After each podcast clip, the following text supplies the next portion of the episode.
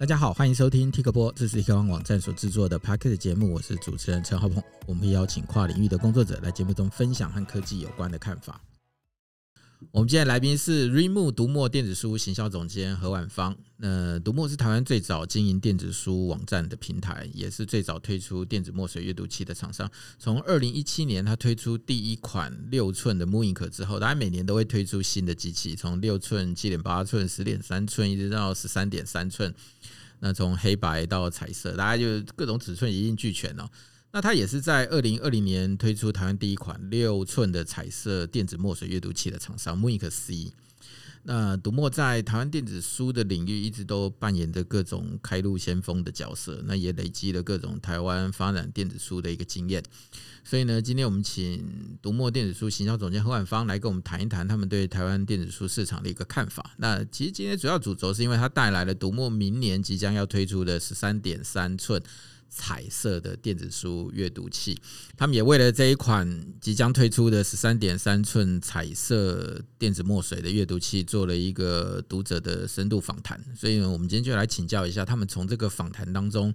到底都得到了什么样子读者的回馈？那这些回馈大概也都会反映了读者对于电子书阅读器的一些需求跟看法。那晚芳跟大家打个招呼吧。哎、欸，大家好，我是婉芳。那很高兴今天还有机会来跟大家聊一聊。那这个也是我们第二次参加这个节目的录影，觉得还蛮开心的。你们旗下大概从就我刚刚讲的，从一开始的六寸，然后一直做到现在的十三点三寸，这么各种大小不同的尺寸，读者对于阅读器的尺寸这件事情，他们有什么样的一个看法？其实我自己在看这件事情，跟消费者常常在沟通，我也都我都会，就是我我自己对这件事情的理解，就会是，嗯，电子书阅读器的这个呃尺寸呢，它其实是非常看个人的阅读的偏好或者它的使用行为的。那呃，所以为什么我们会从六到七点八到十到十点三，其实就是看每一个人他包包大小不一样，他喜欢阅读的情境不一样，那我们就会推荐不同的机器给他。那这个也就是，所以我们也会跟消费者说，其实你不用每一台都有，但是你可以基于你的需求，真的去做选择。所以我们也看到就是。真的会有一些读者会从这个角度去思考，就是我们会也会去看它的实实际的使用情景。你们居然叫大家不用每一台都有，你们看大家讲说你应该每一台都要收集啊？不，这当然是开玩笑啦。因为像我自己就很习惯用六寸的，因为我大部分就是读书啦。只有最近因为要看漫画，我才升级到了大概七点八寸哦。因为那在网上其实就已经是一个，就像你讲的，它有一定有它有的某种的需求，它才会使用这么大尺寸的。的阅读器，那你们你们在你们的经验里头会选择十点三寸或十三点三寸的都是什么样的使用者？呃，应该这样讲，有几种不同的可能。嗯、呃，最简单来说，就是因为他有看 PDF 的需求，嗯、哼哼所以他就会需要用到就是我们的这个笔记的功能，那他就会一定就会是选择十点三或十三点三，因为只有这两台，它才会是搭配了可以去看 PDF 功能，然后可以用笔。来做笔记，那这个是最直接的一个想法。但是我们也遇到有一些读者，他很很可爱，他其实完全没有用笔的需求，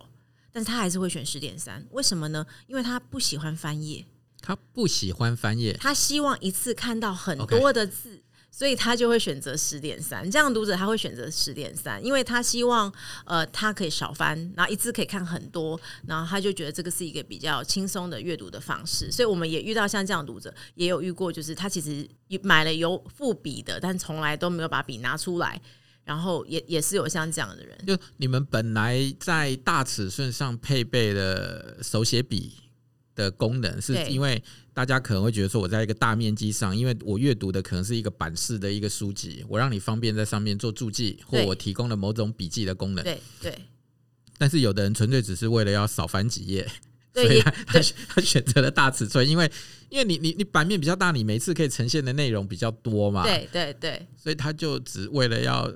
不想一直翻页，他选择了大尺寸。对，那另外十点三有个蛮有趣的部分是，它你如果把它横放，它就会很像纸本书的这个呃跨页的开本，六寸的跨页。对对对，那就会也有人是喜欢用这样的方式读，他用用纸牌来读，他就觉得他有一种呃回到就纸书阅读的这种情境里面。也也有些人会为了这件事情呢，就选择十点三。他把大尺寸的横过来放，然后让它变成是一个跨页的。跨越的感觉，所以你会发现说，真的每个使用者他们在使用产品的时候的用法，都未必是你们开发者当初在开发的时候能够想得到的。是，那其实像这一次我们在这个深度的访谈里面，让我自己最印象深刻的，其实是有有好几位读者，他们自己都是十三点三或者十点三的用户嘛。那我们那一次其实是有请他们来看我们十三点三的阅读器，然后来了解一下，比如说，因为我们还是为了要维持轻薄，所以我们没有搭载。就是那个呃阅读灯，所以我们想理解一下他们对像这样子的需求，就是这样子的这个这个配备的想法是如何。那当时候就会有一些读者就告诉我说，他没有关系，他就是希望它是轻薄的。那我就觉得哦，那蛮蛮有趣的。其实我们原本以为会有一些读者非常在意这件事，但是对某些人来说，他反而不要。他就有人告诉我们说，我就是不希望有蓝光的这个影响，你不要灯。代表就完全没有蓝光，我就开我的台灯很好啊。所以其实这个其实是我们一开始没有想到的。另外还有一个我觉得很有趣的事情是，也有读者告诉我说，呃，他很认真的想去保护这台十点三跟十三点三。那我就问他说，为什么需要这么认真保护呢？因为其实我们里面并没有玻璃，因为保护的比较好，将来要卖二手价的时候价格比较高。因为他不是这样回答我，他当时是跟我说，他 觉得。欸你知道吗？真的很多人买这种三 C 产品，一买来保护壳、保护贴贴的好好的，用了一年他就转手卖掉，他玩新的，他就把这一年的折价当做是某种的体验，对，就就类似，就就就回到了我说每个人的使用的想法不一样哈。对不起，我打岔，你再回到你们读者的想法。对，那个读者是跟我说，因为他觉得他看起来很薄，就是很弱不禁风的样子。嗯嗯嗯。我就说啊，可是他的薄就是为了让你好期待啊，所以你就会知道说，哎、欸，其实对一个同样的薄这件事情，有些人会觉得这件事情超棒的，然后我就是要他这么薄，但是也会有人觉得他好薄，他是不是真的可以？他容易受损，对，他看起来很弱不禁风，所以我在这件事情上面，就是我们团队在这件事情上面有一些有一些有趣的了解，就是呃，所以很多读者他虽然他真的非常 appreciate 他这么轻薄，但是他。理理就是概念上、理性上要去说服自己这个东西不会坏，好像有点难，所以他还是会用很很多的东西去把它保护起来。这个也是一个蛮蛮特别的。可是我我觉得这个是大概这十几年来我们被手机教会的啊，因为手机只要一摔到地上，它的荧幕就会破掉。那因为手机一破掉就是最麻烦的，因为它是很贵的一个元件，所以读者其实可能并没有办法理解说，你们你们像这种大尺寸上，为了要让它轻薄。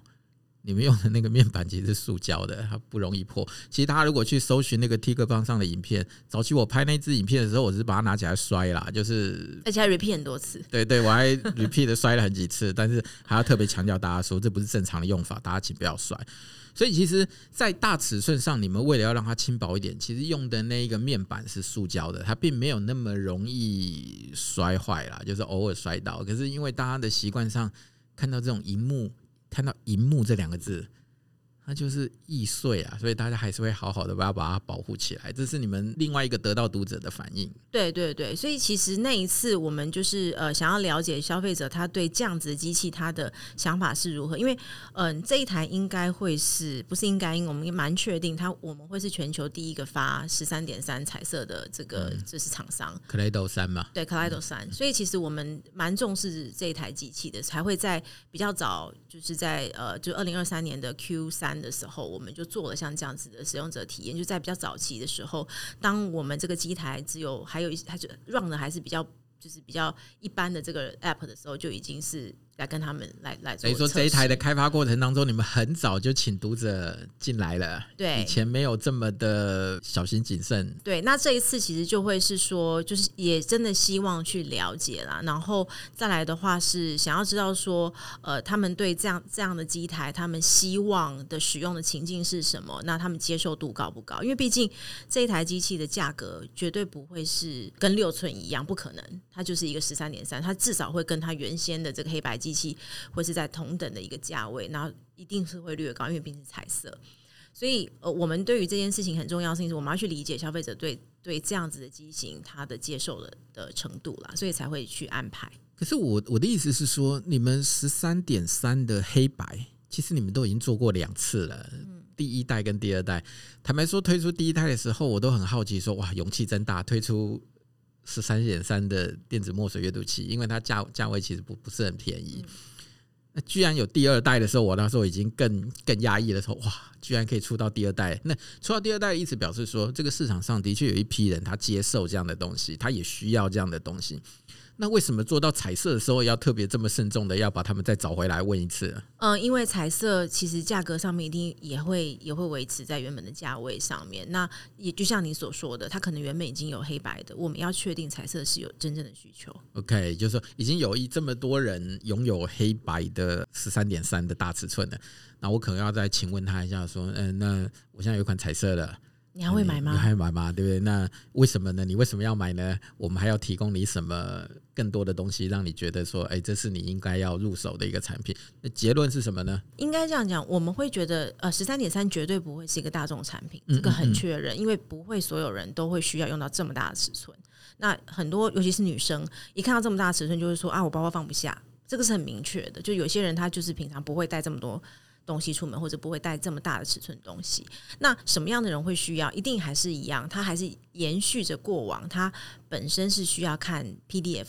的文件的人。那可能他的 PDF 文件是有一些特殊的图表，他在黑白上面还会还是会觉得有一些困扰。比如说，他可能是研究者，对他来说，呃，就是某一些图表是重颜色是重要的。比如说，我们会看到有些读者告诉我们说。他其实平常读的书比较多是商管书，它里面随便讲，假设里面有股市的线图，绿色跟红色就差很多啊，这个看不到就辛苦。那曾经我也遇过一个我们的用户，他其实是医生，他就跟我说，他非常希望可以把他呃，就是在医院的这些文件放在里面，颜色对他们来说也很重要，因为他可能会有一些相相对应的也是图表或者是照片，他必须要可以简单的辨别。那这个其实是我们感觉到，就是还是会有一些人有有这样的需求。那另外还有一种人，就是他就是觉得，其实彩色的 Kaleido 的这个面板，它的色彩是一个非常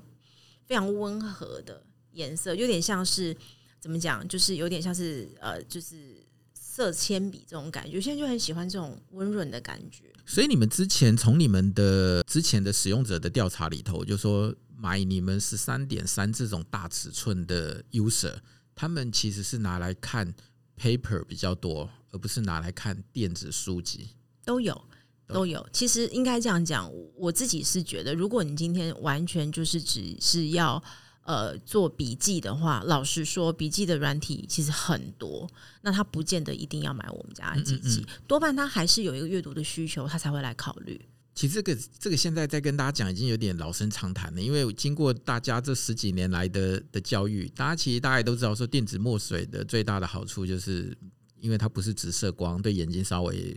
稍微比较舒服一点，所以比较适合长时间的阅读。那十三点三的最大的优点，也就是因为它的尺寸其实接近 A4 的大小，就跟 A4 一样，对，差了一点点，对对，这几乎是 A4 的大小，所以这也是我们现在最常被应用的文件的尺寸的大小。你不用再经过任何的缩放，就可以同比例的展示。所以很多如果你可能需要阅读大量的文件的人，会有这样的一个需求。那这么大，其实看漫画其实有一点大的啦。那如果他要拿来看那个文字书，哇，那他真的可以少翻非常非常多页。对对对，多半如果想要看文字书的读者，也是会把它打横过来，横过来这样子。对对对，那看漫画的话，也可能是会把它打横过来读，因为它就也是一样，会有个就是跨业的感觉。对，但是因为你刚刚讲的是说，你刚刚讲的几个情境，就是说，譬如说像医生。然后，或者是有一些股市，他想要看线图，就是他对颜色是有需求的，他起码能够。分辨这几个颜不同的颜色带来的在图表上不同的一个意义。对，那目前的 Kaleido 3，它在色彩的部分，它能够做到什么样的颜色展示？嗯、呃，它基本上也是四零九六色，就会跟我们家七点八寸的 Plus Two C，或者是刚刚提到的六寸的 mooInk C，其实基本上是一样的，都是四零九六。但是你可以看得到，就是在那个 C，就是六寸的 C 呢，它是比较再早一代的这 Kaleido，那它跟 Kaleido 3跟 Kaleido 原本更早这一代比起来的话，颜色上面还是会有一些些差别。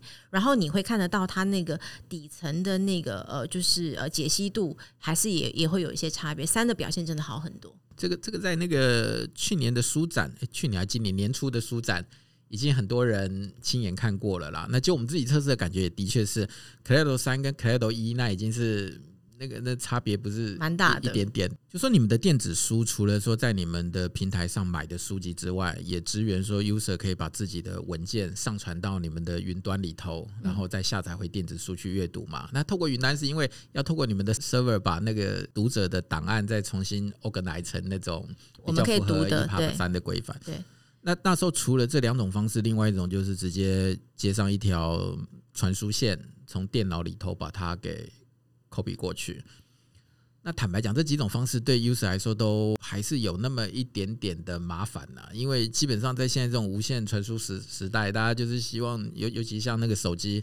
抓不来抓不去，大家就希望能够互丢嘛。所以我记得你们后来也开发了一款传输软体，可以把自己的档案透过这种。WiFi 或者是蓝牙直接丢到丢到那个阅读器里头去。那这个程式 mooInk Pro Connect，它最后来还有新的更新吗？或加强化新的功能吗？有有有，因为像我们刚刚提到的这个那个就是消费者深度访谈，其实当时候就有两个重重要的题目，一个呢就是针对我们刚刚提到十三点三 Pro。就是这个这这这台机器的采集，那另外一个呢，就是我们也有开发了这个，就是刚刚提到的这个传档的功能。那这个传档功能，它的前身那个时候叫做 Moon Pro 传档。那个 app，对对对，对对对。那这个 app 其实我们在最近已经 release 最新的一次更新，我们整个就把它全部翻新了，就是包括它的整体的界面，然后跟我们也增加了一个镜像的功能，那就是为了去刚刚解决你刚刚提到这个问题，就是我们也有发现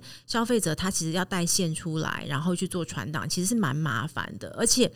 我必须得承认，因为这台机器的核心仍然是 Android，但如果消费者他使用的是 Mac 的机器，他就是在对接的时候，常常就会有各种的问题。我相信这个有有在使用，应该都可以理解，因为你你已经不同的系统了，对不同系统，那你就知道有一个中间 Talk 的嘛，你要先去下载一个那个 Android Transfer。的那个 app，然后你要用那个 app 去做传导，那个 app 时常更新的状况不是很稳定，你也知道，就是你要跨平台传送东西，本来就有它一定的难度，因为每个人都在建立自己的生态圈、对护城河，对对对，所以其实是困难的，所以后来我们才会在消费者的这个就是就是需求之下，我们去开发了这样子的 app。那从这个 app 刚推出来到现在，其实我们已经经过几次不同的翻新，主要都在界面上，因为呃消费者会一直跟我们说他觉得界面上不够好用，他就会不知道传到哪里，就是应该从哪里传到哪里，跟怎么样接收，他都会是会有一些方向性的问题，所以它界面是很重要的。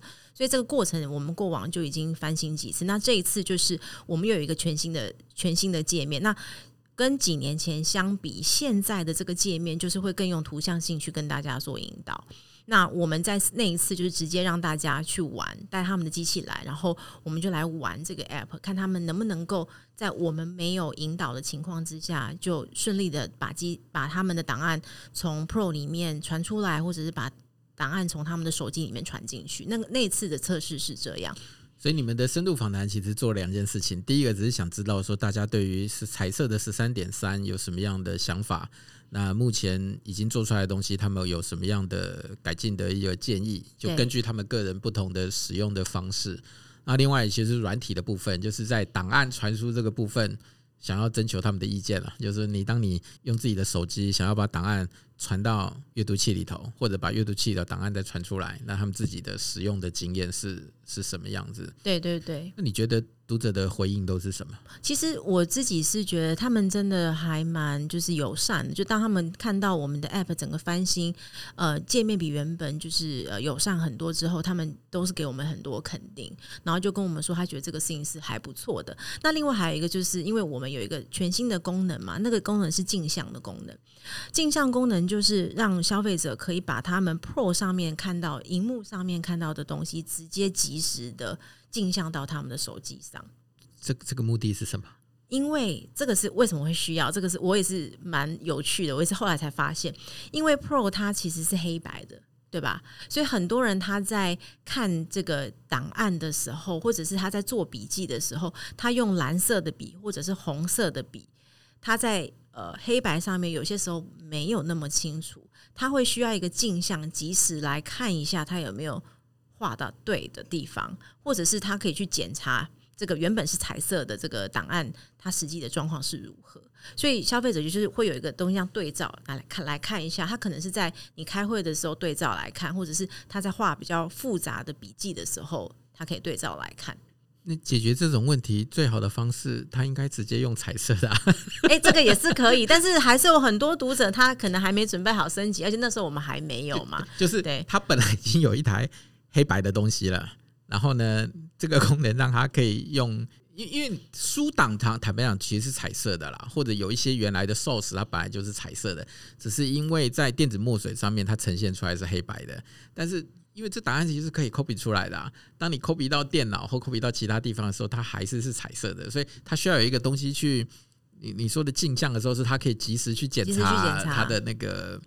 它在彩色是就是我用的颜。笔的颜色跟那个图表上的颜色的一个搭配，是不是会让它将来后续的应用的时候会产生一些麻烦呢？对，大概是这样。那可能就是这个这个部分，就当时候我们就去测试大家对这个功能熟不熟，因为它其实需要比较多复比较稍微复杂一点的操作。我们想确定我们这个这个整个界面是不是 OK 的，这是第一点。第二点就是它是我们。嗯，第一个推出是一个订阅型的功能。OK，这订阅型功能，是订阅的啊。对对对对，那个时候我们就针对这个订阅型的功能应该怎么定价，然后他怎么样去 renew 他的订阅这件事情，有跟读者有有一些询问，所以后来我们才把它定成一年就是三十元，一年三十元。对，那你们还比我想象的低，我本来以为他应该是。我最常听到的都是啊，一个月只要一杯咖啡的钱，因为我们是一年，一年只要一杯，不连一杯咖啡都不到，我这就三十元，对对对，这个让我很难接话，你知道吗？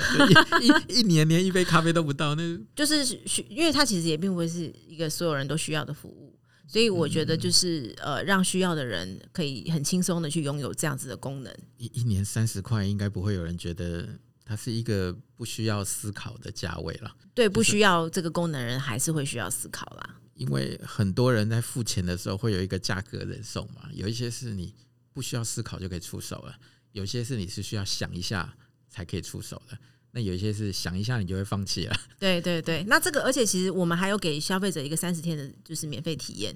所以它其实三三十天，但为什么要订阅呢？如果你们都已经订到这种价钱了，不如直接给他用就好了。还嗯，就是有些人还是要了解一下他是不是真的需要这个功能啦。我觉得还是需要一个简单的测试，是是需要的。那从开发彩色，就是说我刚刚讲了，你们不同的尺寸这件事情，开发不同尺寸的阅读器的难度高吗？从六寸做到七点八寸，或者从七点八寸做到十点三寸，或从十点三做到十三点三。它的难度是高的吗？其实还还是都需要一些调教，比如说它其实从七点八寸到十点三寸，它的 resolution 就是就是不一样，十十点三到十三点三，它 resolution 也是不一样，所以它还是会有一些像我们的界面全部都要重新调整过。因为尺寸的改变，所以解析度不同了。所以因为解析度不同，所以要还就是不管你在系统或 App 上都要做一些调整。这个是在不同尺寸上的难度嘛？对。那你们也从黑白做到彩色，那黑白跟彩色之间的难度是什么？哦，这个难度其实就还蛮高的。老实说，我们呃应该这样讲，就是呃彩色这件事情呢，会跟呃因为变成彩色之后，有很多事情都会影响色彩的表现。比如说，色彩本身它的演算法，它适合去呈现什么样子的颜色的情境？比如，因为我们只有四零九六，它并不是一个像我们的液晶荧幕是一个全彩的状态，所以我们需要靠着去调教这个色彩的演算法，让这个荧幕本身是能够符合消费者对这个图像的期待。比如说，我们那个时候就会做很多的模式，因为。照片是全彩的，可是当你要用四零九六色来呈现一张全彩的照片的时候，你就要思考怎么样能够调整到大家可以接受的程度。对，这个是最大的难度。对，这个其实真的非常非常难。然后，因为其实会因为消费者他呃要读的文本内容是不一样，比如他可能是彩色铅笔型的这一种绘本，它也可能是有大象大量人像的这种皮肤表现的这种写真集嘛？写真集。对，那也有可能是比如说大自然的风光。嗯嗯嗯。所以它其实这一些东西不一样的时候，它需要色彩演算法都是不同的。可是，如果读者已经知道说我真的只有四零九六色，他们还会在这种颜色表现解析上会跟你斤斤计较吗？会的，会的。因为你可以想象嘛，因为他会还是希望。这个彩色要漂亮，而且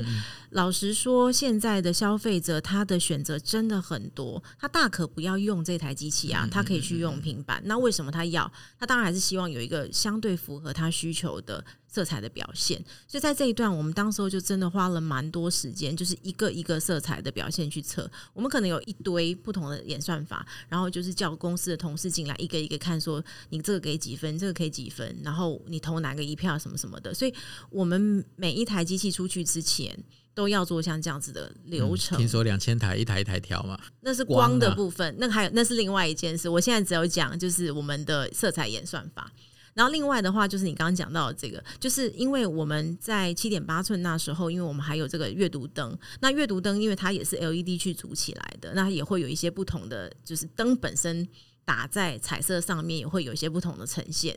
所以我们也要去确保这些灯在上面的表现是好的。讲到一个重点了耶，之前在彩色的时候，那个阅读灯要全开，彩色表现才会好一点。你十三点三如果不做灯，那你的色彩表现你要怎么去做料理它？所以这件事情就是为什么我们要做，就是跟消消费者深度访谈。我们想要去了解真正有意愿要买这台机器的潜在的用户，他对灯的这个需求到底是高还是不高？那我们去问了的结果，读者是告诉我们说，因为这台已经够大了，他不希望再更重，因为再更重的话，绝对会影响他实际上的使用的这个方便性。嗯嗯嗯那比如拿起来就很重，他可能就很难用这样子，所以我们就有问读者说：“可是如果他没有灯，你还会愿意吗？”那他会有人跟我们说，对他来说，他选择电子纸这样子的 device，就是希望他不要有任何这些蓝光去影响，因为他已经，比如他可能工作每天要面对的电脑的时间就已经非常非常的长，他不想要在阅读的时候继续去荼毒他的双眼。有人就这样说，所以他会认为我没有这个呃阅读灯，我就开我的台灯，我反而会逼自己在一个相对好的环境里面去做阅读。所以这在你们的访谈里头是主流意见吗？我觉得当然这个也跟我们筛选读者进来有一些关联，嗯、但是的确是蛮蛮多读者是这样告诉我们的。对不起，我我我插个嘴哦，帮听众解释一下，因为。如果你今天要在那个阅读器上附带阅读灯，那虽然说它的灯光的表现跟平板是不一样的，平板是直射光会直接对着你的眼睛，但现在的阅读器上的阅读灯是坐在荧幕的上方，有点像是你用灯去照射它再反射回来。但不管怎么说，你只要有加上阅读灯这件事情，它都会增加你的阅读器的重量。因为你要绕着那个 绕着你的那个整个版面设计小小小小的阅读灯来来来照射它，所以当你今天想要轻薄的时候，你可能就必须要放弃阅读灯的部分。所以读墨也是在十三点三的就前两代的黑白上，其实是没有阅读灯的设计的。所以你刚提到说彩色这件事，我突然想，对耶，那时候七点八寸的时候，那个灯光几乎是要。开的稍微亮一点，那个色彩整个感受才会好。那显然，如果你们是没有阅读灯，那你们的颜色更有的调了。对，所以我们真的还花了蛮多时间的。那的确，呃，在这个十三点三寸没有阅读灯情况之下，读者他就是一定要去确保他的环境光源是好的，嗯、那他他的表现才会更好。这样子。所以你觉得彩色跟黑白最大的一个差别，就是在这些颜色的调教上会花掉非常大的力气。非常多，非常多。然后，呃，其实我们其实也，比如说，光是这这一段，还有就是我们那时候在残影这一段，也花很多时间。因为你可以想象，就是它色彩多了，它的残影的状况，我们也要去去处理它，不然它就会比较严重。那从你们开始做阅读器到现在，其实我也接触了不少了。那我觉得。有时候我觉得阅读器它还是会受限在它的一个 CPU 的处理的一个速度。那当然这是两难，就是说你也可以看得到说，像对岸有一些产品也都用了高通的 CPU。那通常你用的越快，耗能越高的 CPU，就代表着要么你电池要要增加，那电池增加就意味着你的重量要变重，那要么你就是得要牺牲你的续航力来换得这样子的一个一个效能。但是我现在的问题是说，难道目前在台湾这些电子书阅读器的它的执行的一些效率上都没有办法有一些提升吗？你做 CPU 的部分嘛？嗯，其实 CPU 这一段它其实不是说我今天想要采用哪一颗都可以，因为毕竟我们在面板上面使用的就不是一般的这个液晶的荧幕，所以它本身跟这个 E Ink 的这个电子纸的互通也是需要做特别的调教的，并不是说我今天喜欢这一颗我就买这一颗就来来来用就行，其实没有那么简单。所以不是。每一颗 CPU 买来就可以直接安装在阅读器上，不不是，因为它用的面板不一样，不一样，所以它就得你可以想象他们讲的是不同语言，所以你要让这颗 CPU 跟这颗这这这个荧幕能够讲，就是 talk，你需要去做很多的 translation，类似像这样子，你可以可以这么说，所以就是超麻烦的，超麻烦的。所以如果你今天想要有一颗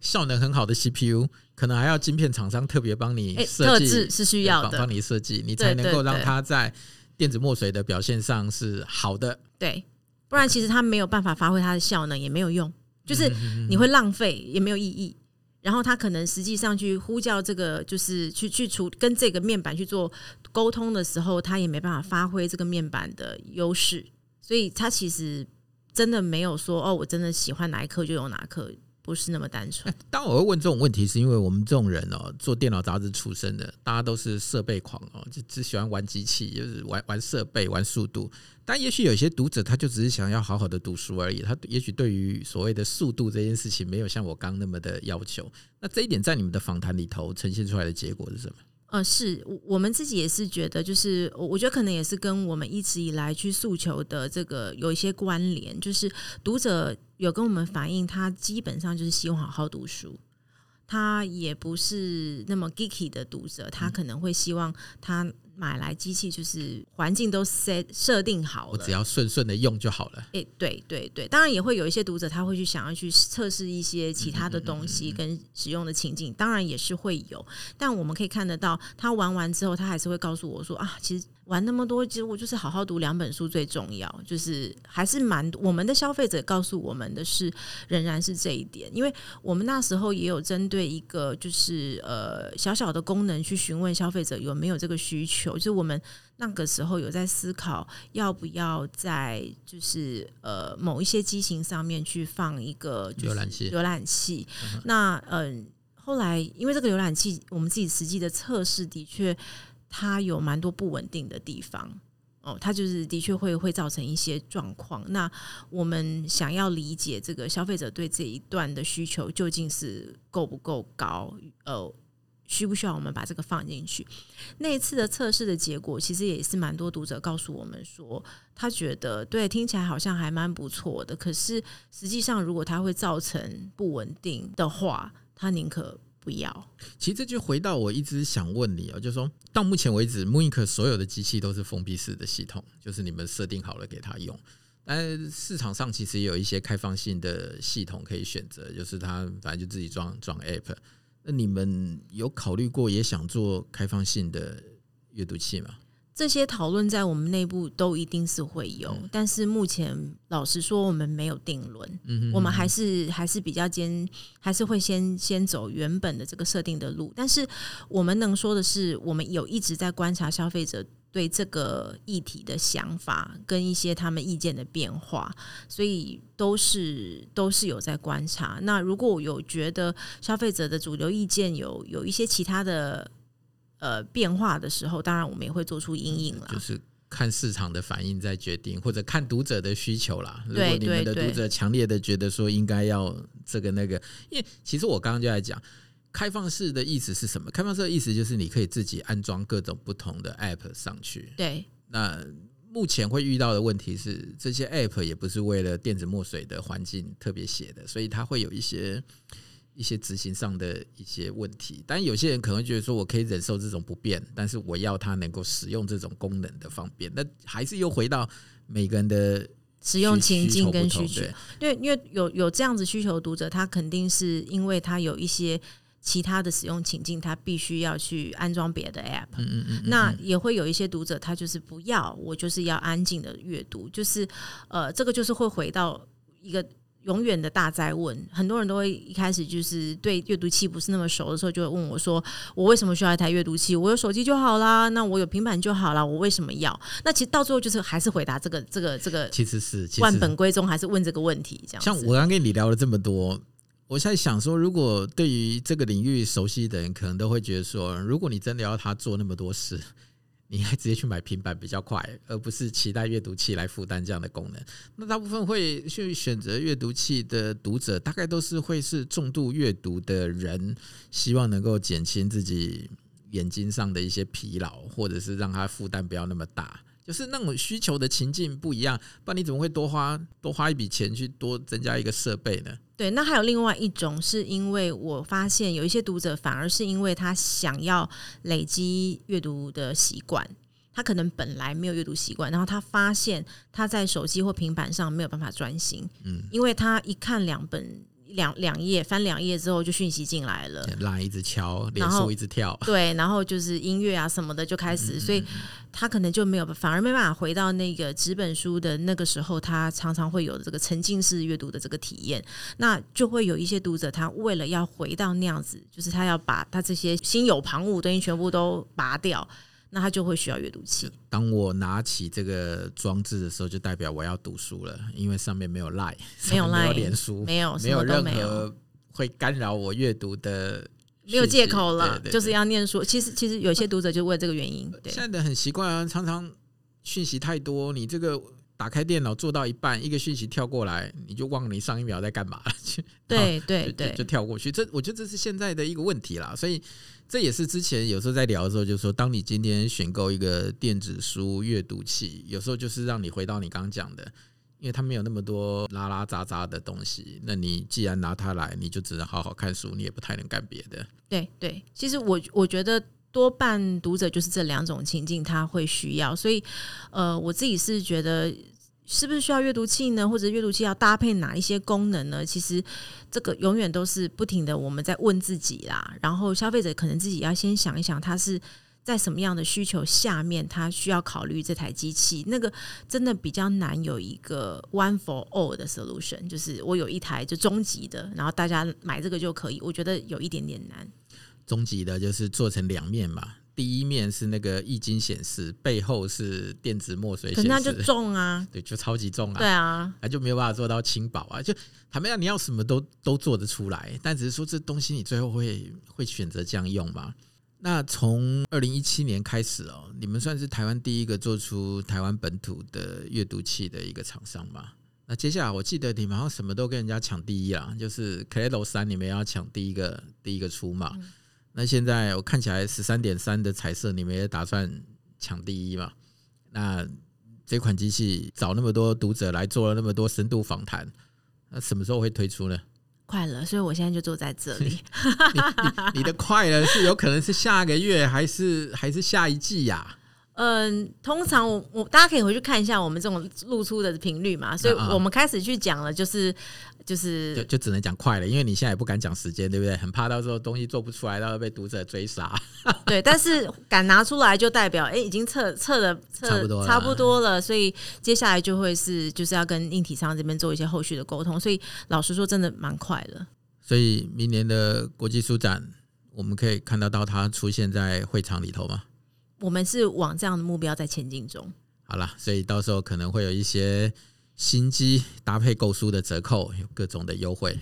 呃，我们在往这样的目标前进中。什么叫往这样的目标前进？所有国际书展的时候都有这种优惠。你你们要是没有的时候，一定，一定有优惠。那是不是这一台我们请大家拭目以待？Oh，OK OK。所以好啊，如果大家对于十三点三的彩色电子墨水的阅读器感兴趣，那可能就关注一下读墨他们的进度。呃，就我的理解，他们明年国际书展应该一定会拿出来啦。那种大场合不拿出来有点掉链子啊。好了，那谢谢晚芳今天的分享，也谢谢大家今天的收听，谢谢谢谢大家。